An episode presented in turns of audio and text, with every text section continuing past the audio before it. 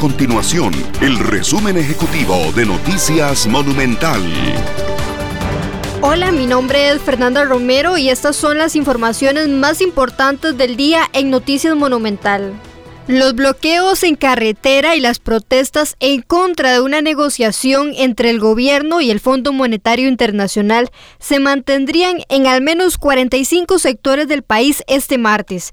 Así lo advirtió el movimiento Rescate Nacional, organizador de las protestas, que indicó que sectores como Altamira, Muelle de San Carlos, Zona Sur, Ruta 1 y otros puntos mantendrán los bloqueos hasta tener una respuesta por parte del Poder Ejecutivo.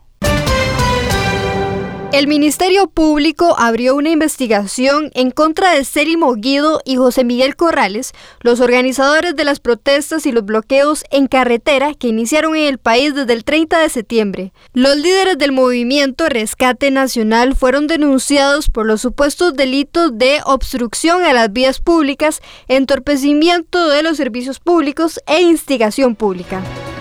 Estas y otras informaciones usted las puede encontrar en nuestro sitio web www.monumental.co.cr. Nuestro compromiso es mantener a Costa Rica informada.